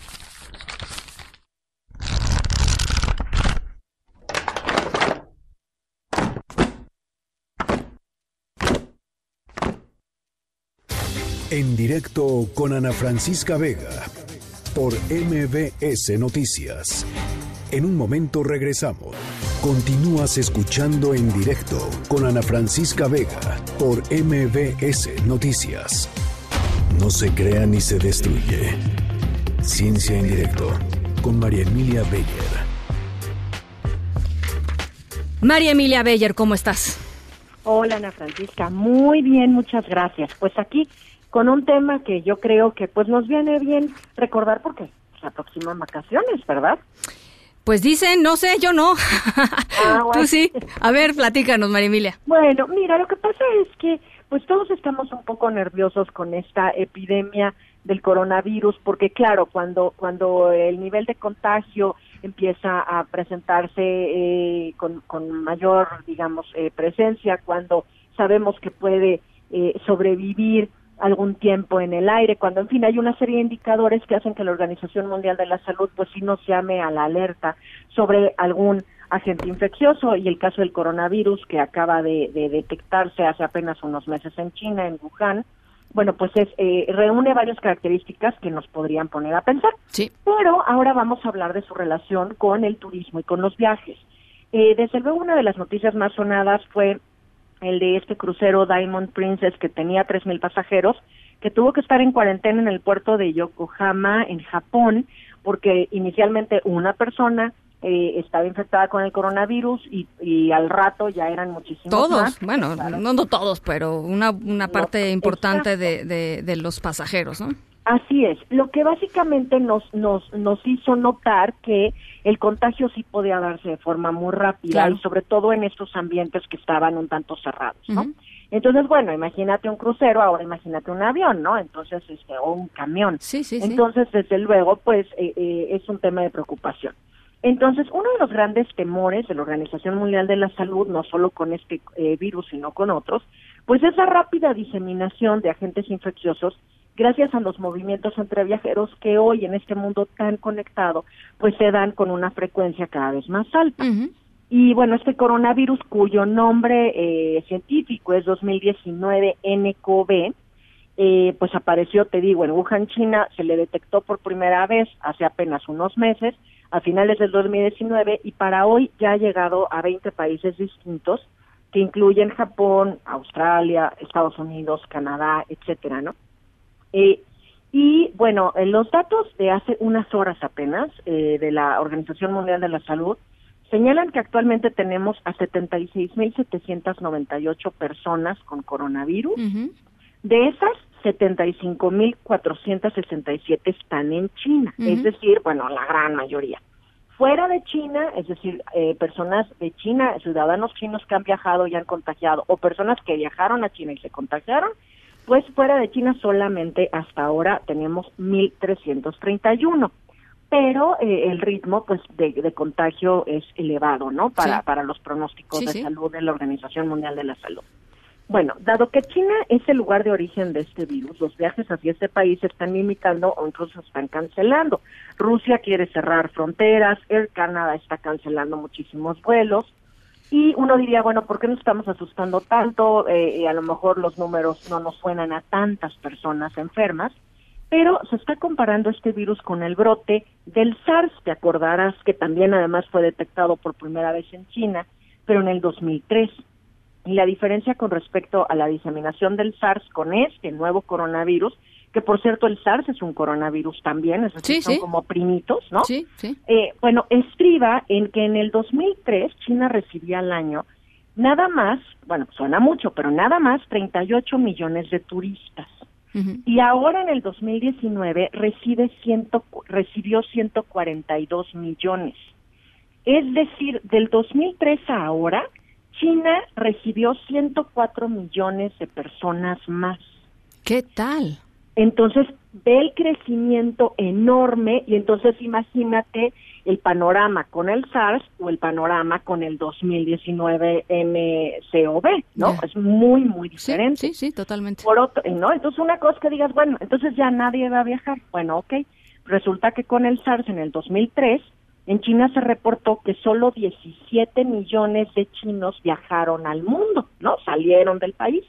Sin embargo, para el 2019, el reporte es que los ciudadanos de ese país que realizaron viajes al extranjero es de 134 millones. Entonces, eh, imagínate nada más el crecimiento Eh, eh, que ha tenido México, ¿no? México viajando al extranjero. Exactamente. El- entero, ¿no? Sí. entero. Entonces, sí es un problema bien serio que, que, que desde luego debe de dirigirnos la mirada porque el viajero que porte este coronavirus puede estar sin síntomas hasta 14 días, porque es el periodo de incubación. Los aeropuertos entonces están desesperados, bueno, desde luego poniendo filas independientes para los los pasajeros que vienen de regiones que se consideran focos rojos, etcétera, poniendo escáner de temperatura a los a los que ingresan y demás, pero eh, finalmente pues todo esto puede ser poco porque pues no tenemos realmente medidas tan asertivas como para frenar el asunto. Ahora, Gloria Guevara, que es presidenta del Consejo Mundial de Viaje y Turismo, teme por las consecuencias económicas, Ana Francisca, porque nos dice, bueno, cuando se originan estas cosas y se cierran las fronteras, a veces los impactos económicos permanecen afectando a los ciudadanos de esos países y a los mercados, incluso más tiempo que el que duró la infección. A veces la infección ya se curó, ya se acabó, y de todas maneras la gente un poco sigue pagando, ¿no? Y sin ir más lejos, yo quiero mencionarte que hace apenas unas horas, una reconocida empresa panadera nuestra, mexicana, acaba de anunciar el cierre de una planta en China. Bimbo. Ah, exactamente. ¿no? Tenía su planta sí, allá. Claro que están comenzando ya a sentir pues, que, pues que, que se les cierran Pues, ¿cómo muchas no? puertas, ¿no? Pues cómo no. Ahora, yo solo decirte, dudo que alguien esté planeando unas vacaciones próximas en Wuhan, ¿verdad? Pero lo que sí hacemos seguido es recibir mercancía que viene de allá, porque China es, bueno, la manufactura del mundo, ¿no? Claro. Y yo sí quiero comentar que la Organización Mundial de la Salud reporta que los coronavirus no sobreviven por mucho tiempo, de hecho casi nada, en superficies como paquetes o cartas.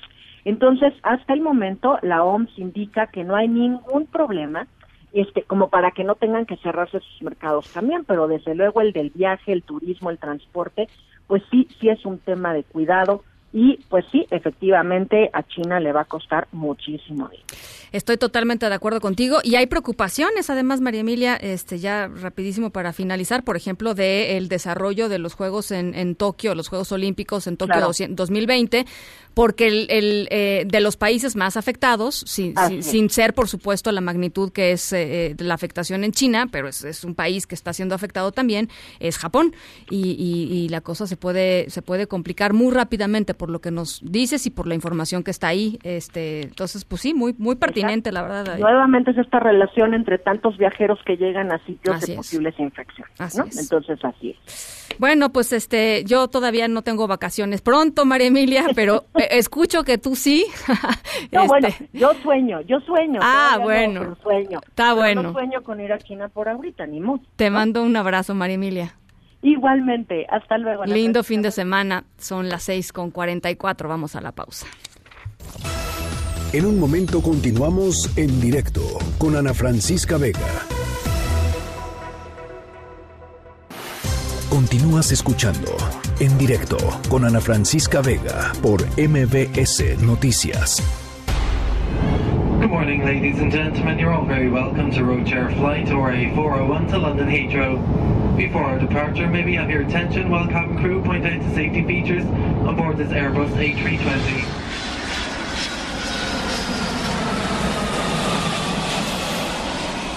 Bueno, nuestra historia sonora de hoy tiene que ver con esta pareja que ya les contaba, volaba de Colorado al sur de California con su bebé, pero aquí está la cosa, su bebé era un bebé recién adoptado, habían volado a recibir a su, a su, a su nueva hijita y ahí recibió un baby shower muy espontáneo a la mitad del vuelo, no hubo tarjetas, no hubo artículos para bebés, no hubo pañales envueltos en regalos, eh, pero lo que sí hubo es que de pronto empezó a llorar esta chiquita. eh, a mediados de- del vuelo se despertó, comenzó a llorar y ellos pues informaron a las azafatas que eran papás literalmente ultra recién estrenados que estaban volando y conociendo por primera vez a su bebé.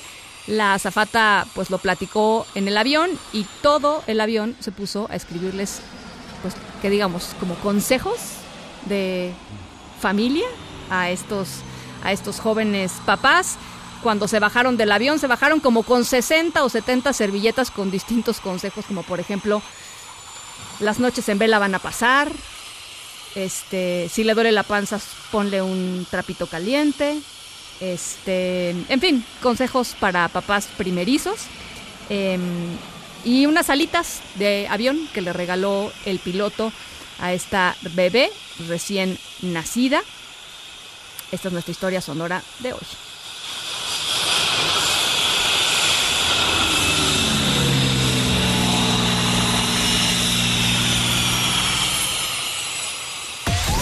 En Agenda con Rafael Arce. Mi querido Rafa. Hola Ana, ¿cómo te va? ¿Todo bien?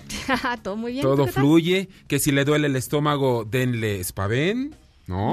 No, cosas más este Ah, eh, naturales, ¿no? Primero le pones bueno, me ha un- funcionado, me ha funcionado. Primero le pones este El, el- un- el- el- trapito caliente O trapito previamente caliente calentado o- por la plancha, ¿no? la plancha Clásico, o sí. un calcetín con semillas adentro que lo calientes en el microondas y ya se te vuelve como un cojincito caliente. Que si le duele el oído, tú tienes un, un- un- ¿No? una ¿Sí? curación ahí, muy, ¿no? Del arroz o algo me comentaste, ¿no? ¿No? Bueno, pues este, ¿Es esta este? cosita caliente, sí, Ah. claro. Pones arroz en un calcetín, si no tienes que más hacer, lo metes un minuto al microondas, checas que no esté hirviendo, por supuesto, Sí. y se lo pones cerquita de los Que si lloras sin lágrimas pancita. es un berrinche, ¿no? No te desesperes. En fin, Bueno, en fin. Saludos, saludos. Muchos, muchos este, consejos para papás primerizos. Sí, hombre.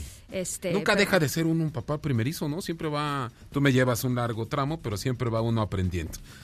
Bueno, Ana, si me permites. Sí, no, yo creo que ya podemos pasar a otros temas, ¿no? bueno, Este- pues muchas gracias. ¿Qué tal? ¿Cómo están? Buenas tardes, buenas noches a quienes nos sintonizan y a quienes nos ven. Gracias por estar en directo con Ana Francisca Vega en MBS Noticias Ah, Dios mío. 102.5. Bueno, Oye, Ana. Muy formal. eh, muy formal, ¿no? Eh, eh, pendientes, ¿no? Pendientísimos de quienes más se unen a este movimiento muy justificado de un paro, eh, del paro de un día de mujeres. Fíjate, Ana, te quiero... El te- 9 de marzo. El 9 de marzo. Te quiero dejar algo aquí para el debate. A ver, eh, tú que sigues muy de cerca este asunto. Entonces, eh, yo como padre de familia también tendría que pedir el día, toda vez que si mi esposa no va a trabajar eh, en su oficina, pero tampoco tendría que trabajar en casa, Ana, ¿no?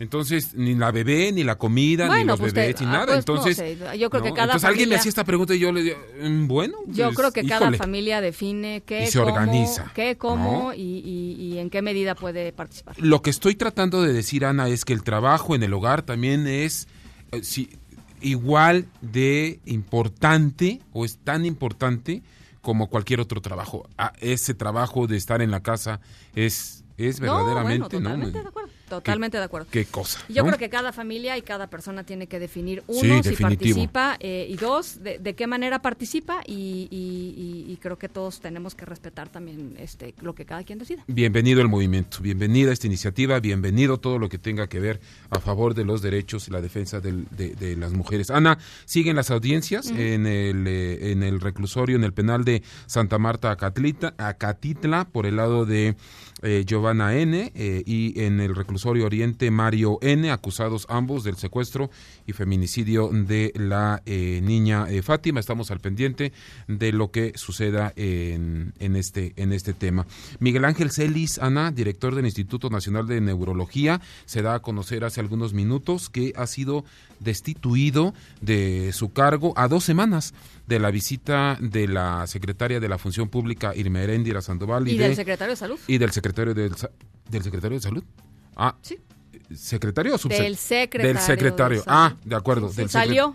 ¿Eh? Ah, Salió, salió de- Salió, sí. Ah, salió ok. Del secretario de salud, Jorge Alcocer. Pues bueno, se da a conocer esto. Vendrá ya el relevo, pero ya rodó una cabeza. De esas visitas. Uno de los, neu- de, de los neurólogos más importantes de México, hay que decirlo. El doctor Celis es un, un doctor reconocidísimo. ¿no? Sí, Eh, no pues. sé, es, es lo único que quiero decir. ¿no? Está bien. Y, y- y suscribo. Ana, eh, Santiago Nieto, al igual que el presidente Andrés Manuel López Obrador, pues se comentaban que no estaban ahí como que muy enterados si había una investigación en contra de eh, el expresidente Enrique Peña Nieto, ¿no? Ahí como que subían y bajaban en sus declaraciones, dice Andrés Manuel López Obrador, por la Fiscalía, el presidente de México, la Fiscalía es independiente, no tiene por qué informarme a mí. Si lo está investigando, pues adelante. Santiago Nieto ya rechaza contundentemente que haya una investigación a Peña Nieto y lo dice de esta forma.